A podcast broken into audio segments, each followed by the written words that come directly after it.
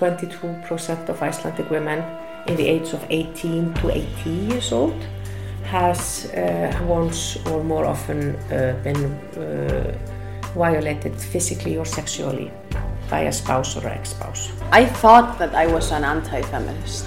I didn't understand the concept. The Me Too movement was definitely an eye-opener. Women in Iceland of foreign origin really don't have the same rights as Icelandic women do. I think we are all feminists. I still get scared when I'm walking alone in the streets, you know. Every single conversation regarding sex work in Iceland is exhausting. I was born a feminist and I will die a feminist. Episode 10 Intersectionality and Icelandic Feminism. Intersectionality is a concept that we see more and more in feminist fights all around the world. It's the idea that fights intervolve and that we should fight them together. To be honest, I like this idea a lot, being part of the queer and the feminist community, but it's not everyone's point of view on it. Even in Iceland, there's still a debate around it, though the movement seems very strong from outside. As Siga explains to us, Icelandic feminism isn't fully inclusive. I know within the queer community, some feel very ostracized by feminism, whereas others feel very supported. To me, um, in my mind, you can't have one without the other. To me, they are they're interwoven. Same with you know um, the body positivity movement. You know, it's it's all the same or it's not all the same, but they're all interwoven. Um, I think a lot of feminists, feminists here in Iceland have issues with a lot that's going on in the queer movement, but they're smart enough to be silent about it. But I think underneath there is there's a little bit of a pot bubbling. I've noticed that a lot. So to me, that's like I don't understand. I don't understand it. I don't understand why it bothers people. But there is, I mean, because also because the queer community isn't. I think people had a. It took them so long to understand just gay lesbian, and they were like, okay, we finally get that gay lesbian is fine. You are who you are. But now, because of the umbrella, they're like, what? And they're always using like, why is it so complicated? You know. To understand better the reality of the queer community, I visited Hans. He's a trans man living in Akureyri. At first, he talks about his coming out story. So I didn't. I didn't get pushed very heavily into presenting as a little girl or being very feminine, and uh, you know, for all intents and purposes, was much more of like a tomboy than a girl. But there's like always this overarching external thing, messages that you get. So despite not really knowing. I, I did not really realize how what my what my gender identity was so much because it was just like one of those things that were never questioned, never thought about so much. Being a girl or being a guy didn't make much of a difference in my you know family, and in the '80s, things were actually less gender segregated than they are today. Let's face it, things have gotten worse. Um, but you know, you get this sort of messages from the outside world over time, and, and it tells you that women are uncomfortable with their bodies. Women are unhappy with their bodies. Nobody, no, like I got that message sent to me so much, like mostly through the wording of you shouldn't be so unhappy with your bodies. But it was always there. This information: women don't like their bodies. So when I start getting a little bit older and puberty starts to set in, I just assumed that was it. Okay. Right. I hate my body. I'm a woman now. this this doesn't fit. Well, that makes sense. Everybody hates their body, you know. Didn't question it. Um, but you know, everybody's had the experience where you bought a piece of clothing, but there's something off about how the fabric was when the clothing was put together. So you know, no matter what you do, it always doesn't quite sit where it's supposed to, and you're always sort of tugging it and fixing it around. That's a sort of sensation I was having, but just like in the meat. It's like, yeah, it's me, but um, it doesn't sit right. Like a constant underlying discomfort thing. Um, got pregnant. That didn't help. A lot of people talk about their really happy experiences of being pregnant, but for me, that was not a happy experience. I went from being nauseous all the time to being fucking hot all the time. You know that pregnancy glow? No, no, that's because your body is radiating a tremendous amount of heat. And I have the have the offspring. I'm holding the offspring. I was like, now what do I do with this? sort of experience. Uh, but then I'm like twenty something, and I'm watching TV, and it's a BBC documentary about transgender children. And there's a girl, and there's a boy. And I don't think it ever really occurred to me before that that trans men existed. I knew about trans women. There was a trans woman in Iceland. She was, you know, famous for being transgender. She came out like in the nineties, and it was the thing on the in the newspapers. I read about her. She was cool. Didn't occur to me you could go in the other direction. Didn't think of it. I'm watching this documentary, and I'm thinking out loud, and it falls out of my mouth before I stop it. I, like I cannot stop the words coming out of the mouth, and I just go like, you know, sometimes I think I would have been a happier person if I was born with a penis, and then I went like, oh, oh no. Everything starts sort of clicking into place. Oh, oh no, that's what that is. Oh shit. That makes so much more sense.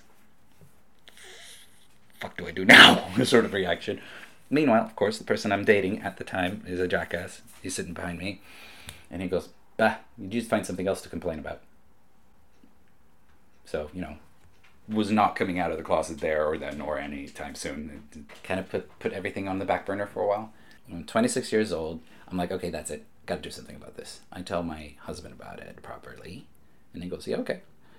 Uh, I tell my mom about it, her response is, um, what I want for my children, most of all, is for them to be happy. And if this is something that will make you a happier person, just go for it. I got you. I'm like, yes, fantastic. I tell my siblings, my younger sisters, they go like, yeah, that explains a lot. Uh, my older siblings, which I had not like bonded with quite as much, some of them are like, I don't get it. You do you though, you know. A little confusing, not my problem. They're all like, there's like this slight hesitation of like, I don't get it, but you know, no problem there. I tell my dad, and my dad is the difficult one, of course. You know, like, I don't understand why you would be doing something like this. I think you're just trying to make things easy for yourself. Um, um,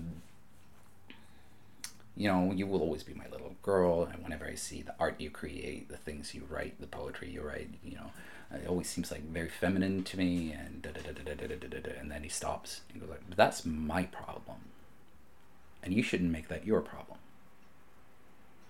So you know, he's the difficult one, but he stops himself and goes like, "But it's my difficulty, and should not be your difficulty." Mm. When I come out to my offspring, when I tell the offspring, "Hey," So, yeah, uh, I kind of feel like uh, I'm not a girl. I am a boy. And I'm going to do something so that that is what I look like as well. But, you know, at the end of the day, I'm always going to be your mum, and you should not take any flack for this. And if somebody gives you trouble, you're my mission to tell them to go fucking themselves. The reaction was like, okay, sure. No questions, not complicated at all. It's like, hey, I'm your mom, always going to be your mom, but your mom's going to be a dude now. Okay. Not a problem. I've also interviewed Andy. She's a non binary trans woman from the US, now living in Iceland and working as a writer for the Reykjavik Grapevine. She also talks about her coming out story. I came out first on Facebook um, because I was away. I was in Bulgaria at the time. And I just decided, okay, while I'm out of the country, I'm gonna make this long post on Facebook coming out, so that way, like, local media will be less likely to contact me to want further statements. And then when I came back, I wrote in another editorial. Well, it was a last words column, like on the back page, um, talking about it some more. and yeah, it came out really publicly, resulted in like a couple of interviews and stuff. So no, it's and like even then, like I have been talking about it with other people for some time. Like the way that I've been coming out, like it was really the last step in the process. To be honest, like I was the generation that I was born in. Um, didn't have the vocabulary to talk about being non-binary. Um, like I knew that trans people were a thing, that they existed, and what have you, but I thought that you were either a trans woman or a trans man, and I didn't feel like I was completely in one of those groups. I just thought I was a very feminine man for a long time. Um, until I started reading um, about the work of Dr. Susan Bem, who created the BSRI, which is this questionnaire that uh, basically determines gender identity um, with surprising accuracy. And this questionnaire was published, which was published in 1973, by the way. So when people talk about like all these different genders, it's this 21st century Tumblr thing. It's like no, this has been science for decades. And she had recognized four gender identities uh, masculine, feminine, androgynous, and undifferentiated, what would we call agender today. And I thought this was really fascinating because I was I was 20 years old when I learned about this, and I was like, how how do you determine like what kind of questions are being asked to figure out someone's gender exactly? And they were all um, social related questions. Like just as one example, like uh, one of the questions was like you um, you're traveling and you arrive in a town you've never been before, and you're kind of lost. Do you a stop and ask someone for directions? B continue driving around hoping to see where something familiar. Um, and you know all these and like the way that you responded w- was used to determine what your gender identity was and i was like that's so weird and so i did further research and talking to people and they were just like there's no biological basis for any of this this is all like social constructs like when you're assigned male at birth you're conditioned into a certain set of normalized behaviors. Just like if you're assigned female at birth you're conditioned to a certain set of normalized behaviors that um, influence everything from like how you dress how you talk your body language um, and more pervasively like your interests. The things that you see as options in terms of you having an interest in like and that just had me thinking more and more and more about things and like since i was a child i always felt i was simultaneously a girl and a boy i just didn't have the vocabulary to express that um, but since then since coming out like i've that was really the last step in the process. Like, I came to under, like a better understanding of my gender and in terms of being able to have a vocabulary for it at least. And um, I felt like really uh, liberated since since then. I mean, for the part of like a couple of like kind of unfortunate incidences, but I've been really lucky so far in terms of how people interact with me. Both of them describes to us what transitioning road looks like in Iceland. Recent law changes have improved things a lot with just basic access to self-identification because uh, that was like this this big thing. Uh, when I uh, went through my process, it basically consisted of trying to convince a group of medical professionals that I was self-aware enough to know myself enough to be um, masculine enough to be considered trans enough to get access to like this overarching process which basically uh, at that time it was you have to live as a man for a year then you get hormones and have to do them for a year and after those two years you get to change your name and your identification uh, because all of the names in iceland were at that time at least uh, very strictly grouped together. These are men's names and these are women's names. And um, nothing could be on both lists as a baseline.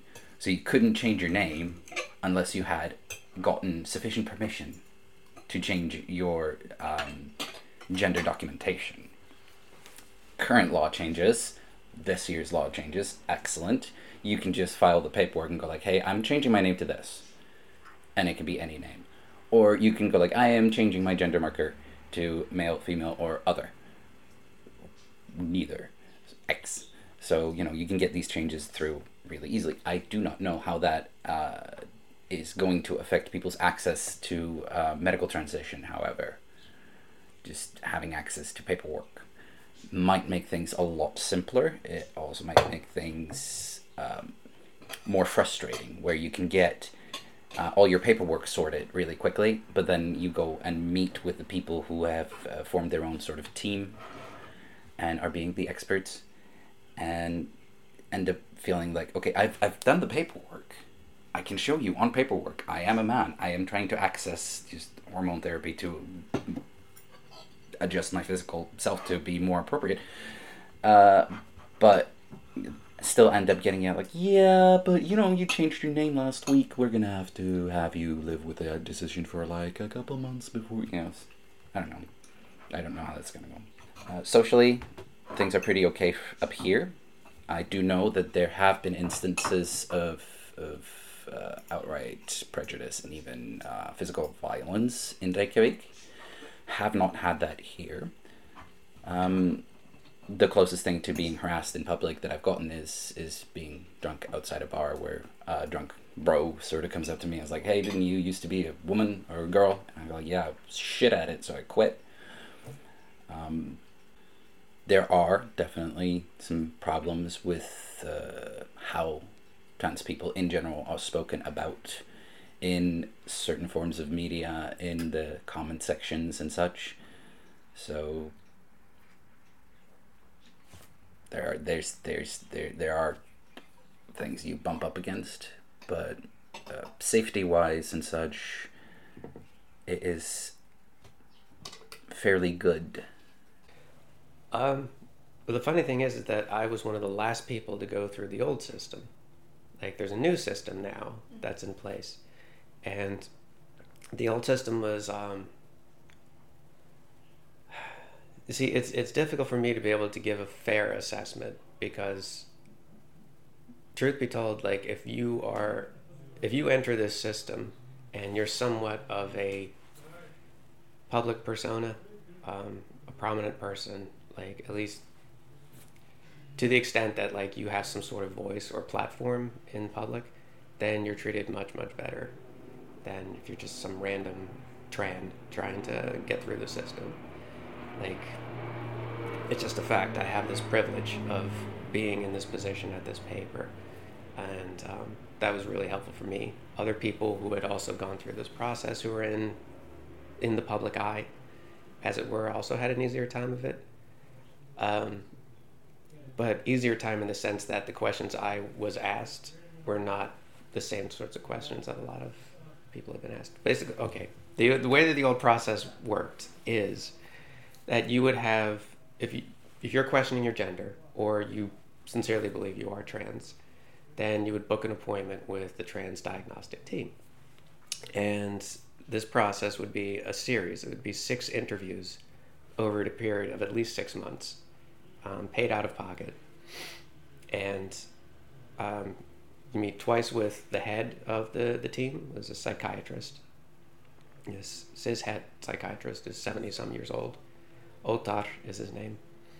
Um, two times with a social worker, and two times with a psychologist.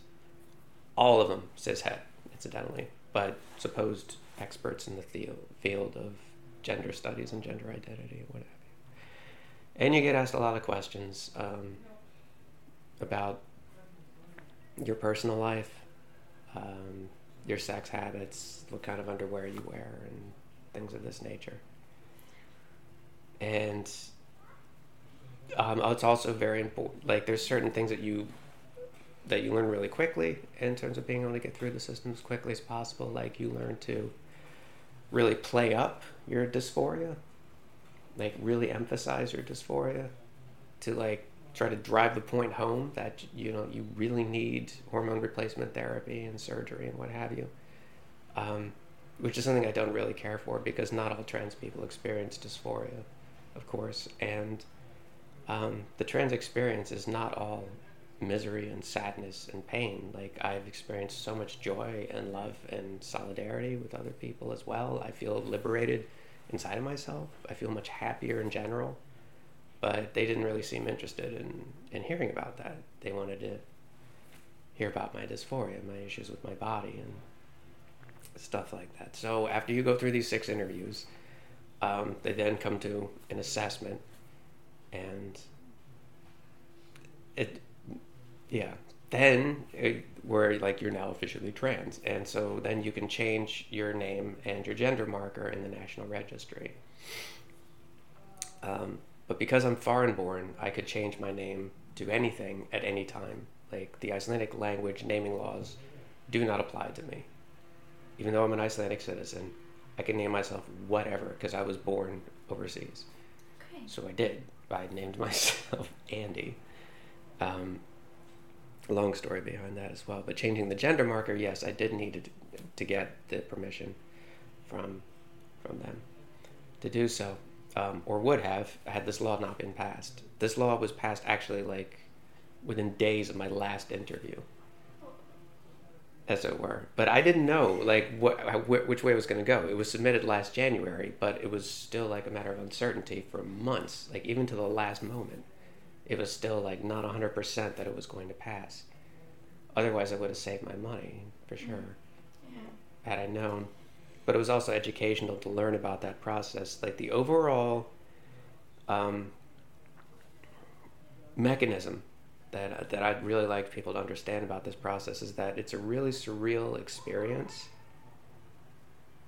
to to be trans and to sit in a room with a person who is not trans and have to convince them of your transness we understand that it's partly inclusive for the trans community and the road to transition is still really hard. But it's not the only community who is affected by the lack of inclusivity, as Siga explains to us. What I've noticed is I've noticed two that have, and these have just been public on you know Facebook chat rooms and forums and stuff like that. I've noticed opposition against uh, the BDSM community and um, trans women. I'd say those two are huge issues of contention. And then also um, oh, porn, always, you know. And oh yeah, and sex work. Jesus, Bobby. Have you talked to anybody about sex work in Iceland? Mm. Yeah, I. Uh, I don't know. I, I haven't been able to articulate my position uh, on uh, that. It's sort of like I mean I guess my position is that uh, uh I, it's every woman's right to do what she wants with her body, and if she wants to sell her body, uh, power to her. Uh, I but I I firmly support the law that says that criminalizes the purchase of her services. That I, I do want to live in a society where men, uh, uh, men or women or any individual is not allowed to purchase the sexual services of another human being, and um, and I firmly support any law that uh, that uh, uh, that that ban and, and even with an even more fervent support um, support a law that bans uh, the profiting of selling the sexual services of another, which is absolutely horrendous. I mean, I think um, uh, selling sexual services is uh, uh, selling the sexual services of another person is uh, is not feminist, and it will never be feminist. That if you profit of the selling of other people, so uh, I don't know. I mean, I, I I'm not uh, I'm not vociferous in my uh, in my like I, uh, I I understand that uh, sex workers uh, are an important part of the conversation in many other countries. they are not in Iceland. I don't know what it says, but like we do live in a very small society, but we also live in a very affluent society, and I think it says a lot that you don't have uh, women who grow up in the society choosing to become sex workers because they have other choices. They are not constrained, sort of like the people, women who have been the few reports that have been done on sex work or on prostitution in Iceland show that women who were born in the country or, or men who are born in Iceland uh, who are and who end up selling their bodies for sex they do that because they are addicted to drugs they are they are not doing this because they are making a a professional choice or they're making a free choice. So and I, so I do think sort of like that says something. It's also where me and a lot of feminists disagree. They only want to use the word the word prostitution and human trafficking and they call it rape whereas I use the term sex work. And oh boy have I been called out in the media and chat rooms for my stance on that. So I'm not allowed really publicly to talk about that without like, okay, I'm going to get some calls. Yeah, so that's where feminism I think fails us.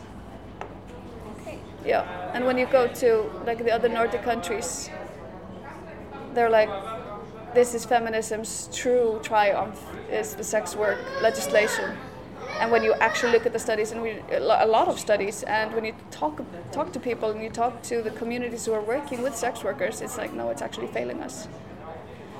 So that's that to me is like okay it looks good on paper you know in regards to equality but it's not working.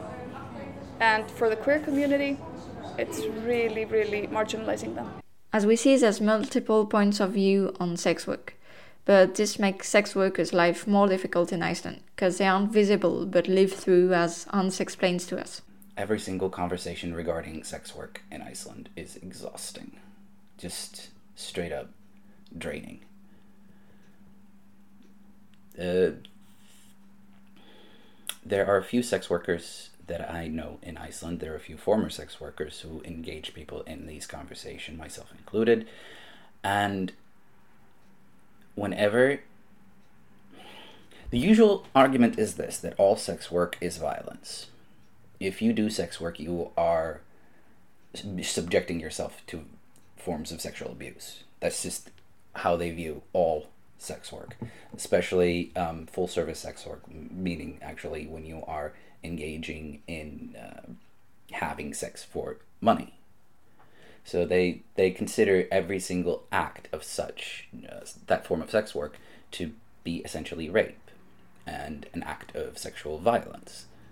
And every time this conversation comes up, I have to like sort of check with myself. It's like, do I have the mental health to make a comment on this now or not? Because it is exhausting. And then if I go in and I go like, hey, I would like it if you would not define my consent for me. My consent is mine to give on my terms. It's not yours to take away from me on your terms. And you know, one of the things that is known about the the rhetoric, the argument that all sex work is violence, is how it affects both people who are selling sex and purchasing sex. People who sell sexual services who are told there is no difference between selling a blowjob and being raped do not feel that they have the autonomy to say, I will do this but not this.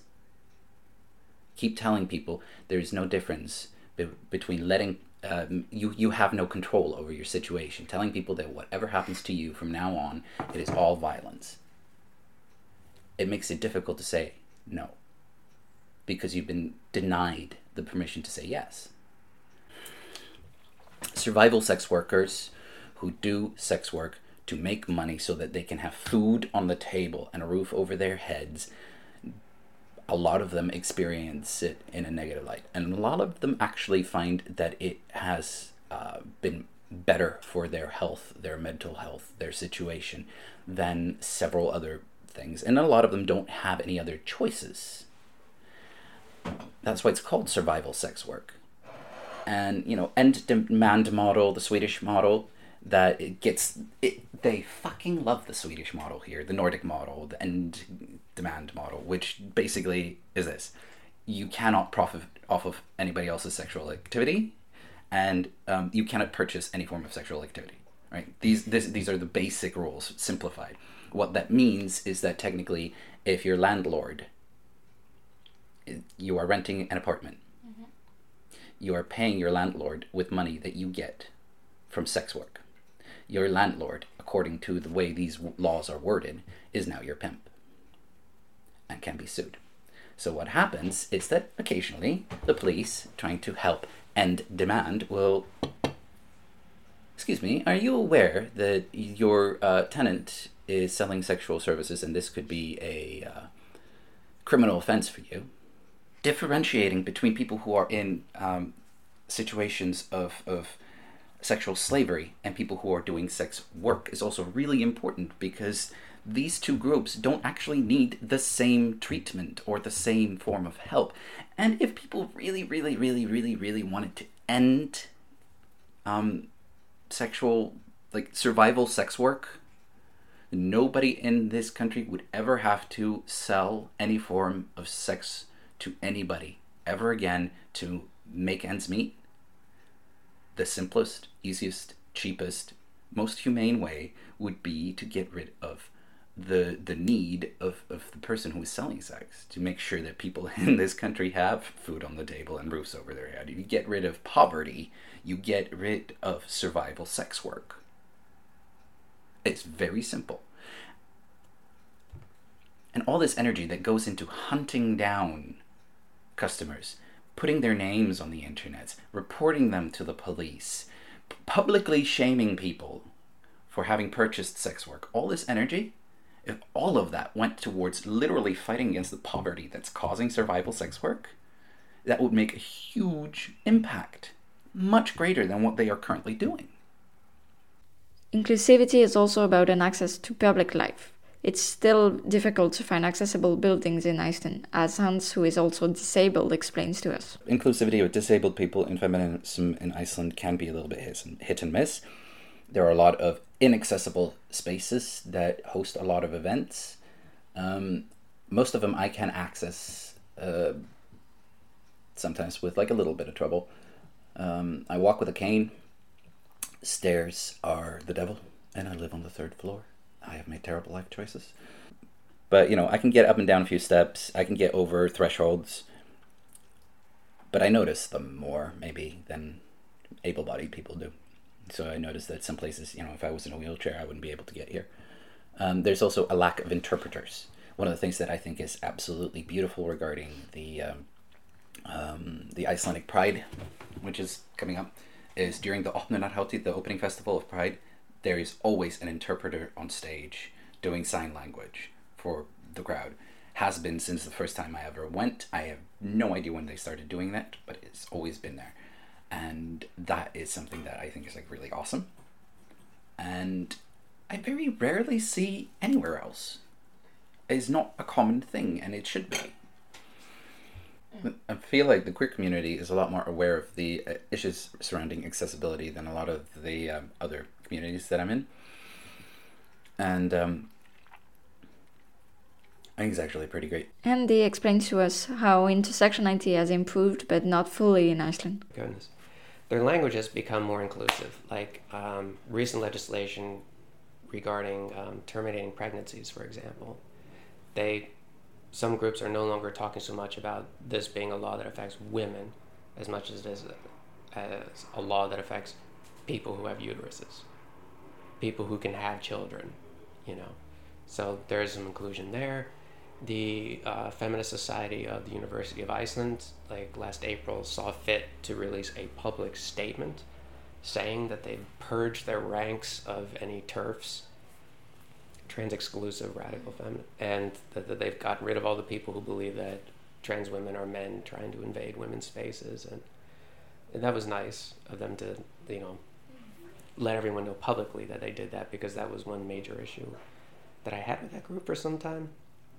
Um, I don't really see a lot of visible turfiness from from like from feminists in this country. I think that turfism is definitely frowned upon in a lot of ways. Most of the people who are arguing that trans women are not women are middle-aged cishet men, mostly.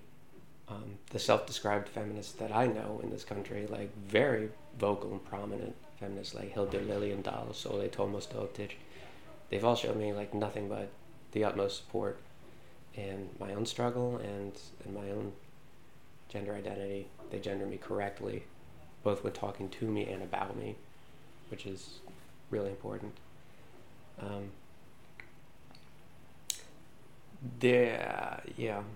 Um, at the same time, it's not fully intersectional in the sense that, like, um, asylum seeker women, for example, like they might get ignored. Excuse me. They're facing deportation um, and originally fled countries for issues related to them being um, assigned female at birth, like whether you know trying to get away from an arranged marriage or fleeing a, a, a region of the world where the Islamic State is enslaving women, like literally enslaving women, and they come here to seek asylum, and immigration authorities reject their application for asylum because of the Dublin regulation, which is a whole other subject I could talk for hours about. Um, and I, I would love to see like more feminist groups like speaking up vocally for these women as well. Um, like their primary focus is always going to be like people assigned female at birth who were born in Iceland. Like I've just come to like accept that that's always going to be the case. That that will be their main focus. Um, but they have become more intersectional when it comes to trans women, but could definitely be more intersectional when it comes to non-white women. We'll go further on that subject in the next episode. Hope you've liked this one. Don't forget to like, share, and subscribe, and see you later for new discoveries.